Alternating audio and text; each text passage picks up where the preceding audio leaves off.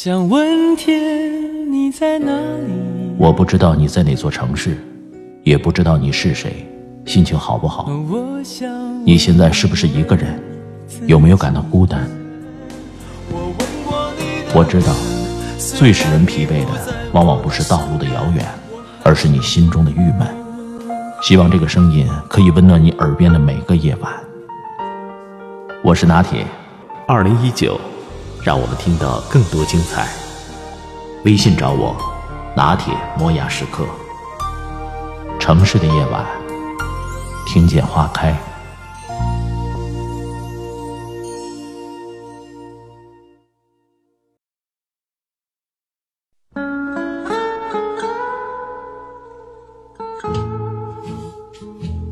生活中你会经常遇到看不惯的人和事儿吗？当看别人不顺眼时，到底是什么心理在作祟？想要克服这种心理，又该从何做起？万千世界无奇不有，勾勒出了丰富多彩的模样。著名哲学家罗素说：“须知参差多态，才是幸福的本源。”如果天空永远只是蓝色，我们便无法看到绚丽多彩的黄昏和晚霞；如果所有的花朵都只有一个颜色，我们便看不到姹紫嫣红的春天；如果所有人都一个样，那这个世界该有多无趣儿！老子早就看出了这个本质，故有无相生，难易相成，长短相形，高下相倾，音声相和，前后相随。恒也。世间唯一保持不变的，就是一直在变，保持多样而共存。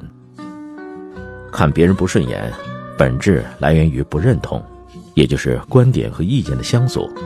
其实，大多数事情本无绝对的对错之分，每个人的认知都来源于各自不同的生活经历和体验。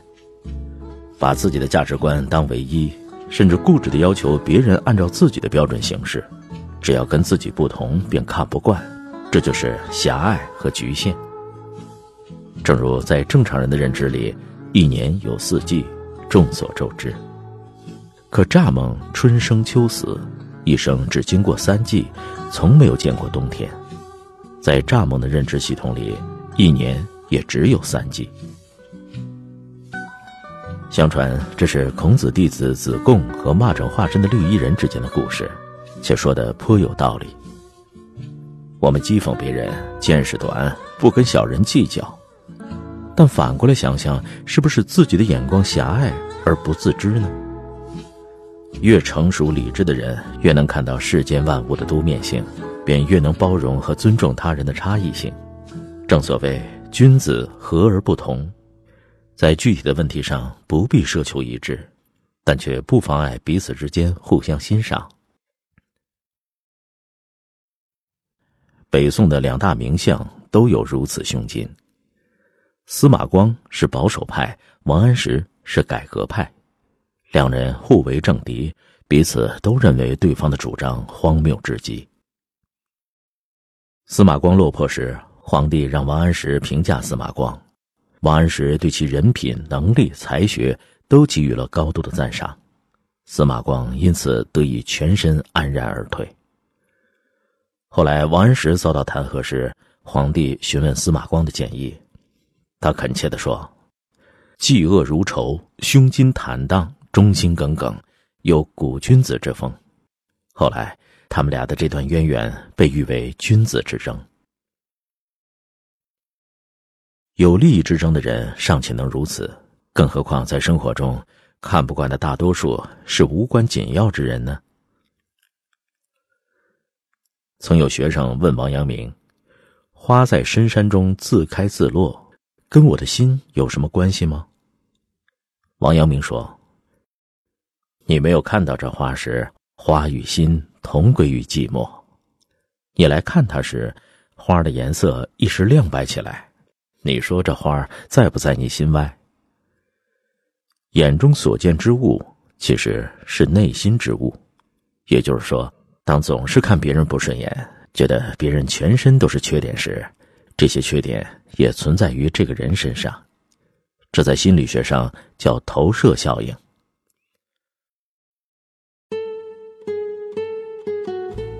诗人苏轼与僧人佛印是好朋友。有一天，他们一起坐禅。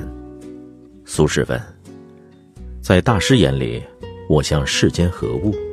佛印说：“像一尊佛。”苏轼打趣说：“但我看你，倒像是一坨牛屎。”佛印笑而不答。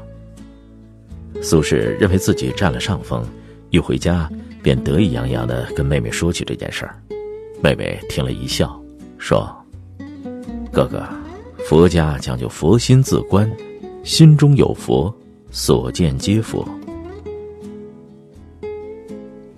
有什么样的心境，就会看到什么样的人和事。眼里有光，目光所及皆是美意；内心无花，似锦繁花，与荒芜无异。当一个人这也看不惯，那也看不惯时，就该审视下自己，是否将生活过多的关注点放到了他人身上，将自身的价值感寄托在别人的行为和看法上，不就等同于将幸福放在别人的手上吗？看不惯他人，觉得无法理解他人，甚至因此看低别人，通过这种方式获得的优越感，随时都可能崩塌。因为在产生优越感的那一刻，就已经暴露了自己的短板。人的满足感最可靠的，应该来自于内心的丰盈。如果是心中有风景，懂得不断的扩展自己的眼界，拥有百态的心境，便能看到百变的风景，眼前自然无是非。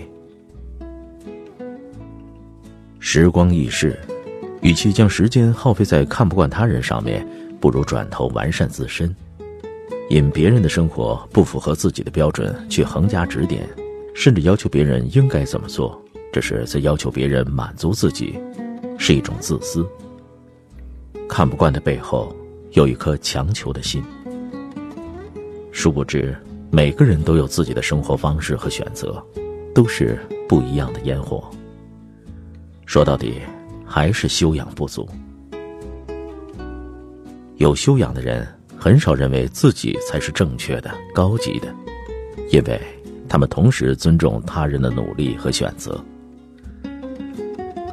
著名哲学家伏尔泰说得好：“我不同意你说的话，但我誓死捍卫你说话的权利。”经常听到有人在吐槽，三观不同的人在一起实在是太累了。什么是三观呢？是你喜欢吃榴莲，而我讨厌那个味道；是我觉得某部电影有趣儿，而你觉得一般般。不是的。是你喜欢榴莲，我看不惯，说真恶心；是我喜欢那部电影，你看不惯，说真没品位。因看不顺眼而去贬低别人喜欢的东西，本身就是一种情商低的表现。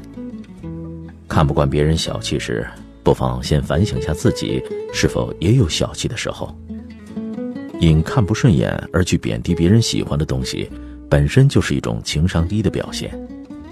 看不惯别人小气时，不妨先反省下自己是否也有小气的时候；看不惯别人颓废时，先反思下自己是否也有丧气的时候。看不惯别人之前，先把自己的生活过好，学会以责人之心责己，以恕己之心恕人。